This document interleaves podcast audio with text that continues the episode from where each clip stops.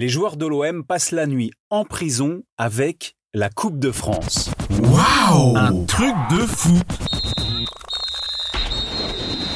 Il y a des anecdotes que l'on aimerait cacher le plus longtemps possible. Et puis un jour, on se dit qu'il y a prescription.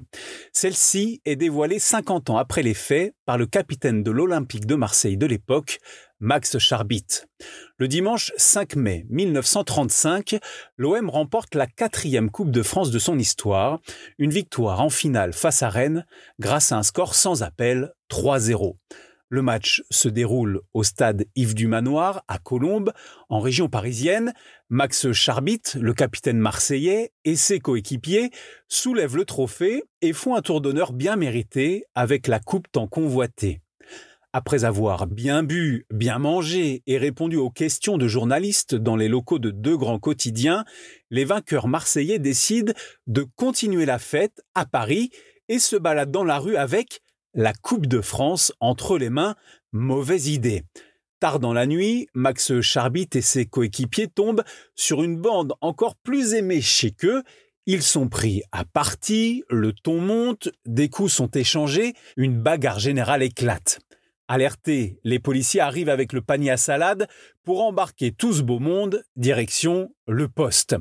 Les Marseillais protestent, ils viennent de gagner la Coupe de France. Mais rien n'y fait, il se retrouve derrière les barreaux avec le trophée durement acquis qu'il ne compte pas lâcher d'un millimètre. Les joueurs appellent leurs dirigeants pour qu'ils les sortent de ce mauvais pas, sans succès. Il faut l'intervention d'un amoureux de l'OM bien placé, haut placé même, pour les exfiltrer. Son nom, Fernand Bouisson.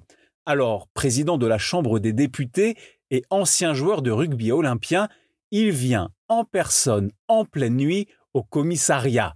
Sous les yeux médusés des policiers, les joueurs de l'OM sont libérés après quelques heures passées à l'ombre avec la précieuse Coupe de France.